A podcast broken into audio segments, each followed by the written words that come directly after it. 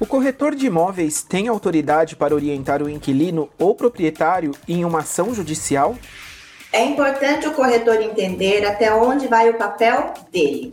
O papel dele é fase 1, é negociação, é acordo. Então, ele precisa atuar até o final do contrato ou do, dos efeitos do contrato, ajustando vontades que vieram depois. Esta é a fase que o corretor pode atuar. E ele deve ter, recomendamos que tenha, seja um corretor carreira solo, seja um corretor de pequeno escritório ou seja um grande escritório, ele tem o seu departamento jurídico, que pode ser um colega corretor que já é advogado, que pode ser um advogado da própria empresa, que pode ser parcerias, vários corretores terem um advogado prestando serviço para eles, mas é importante, por quê?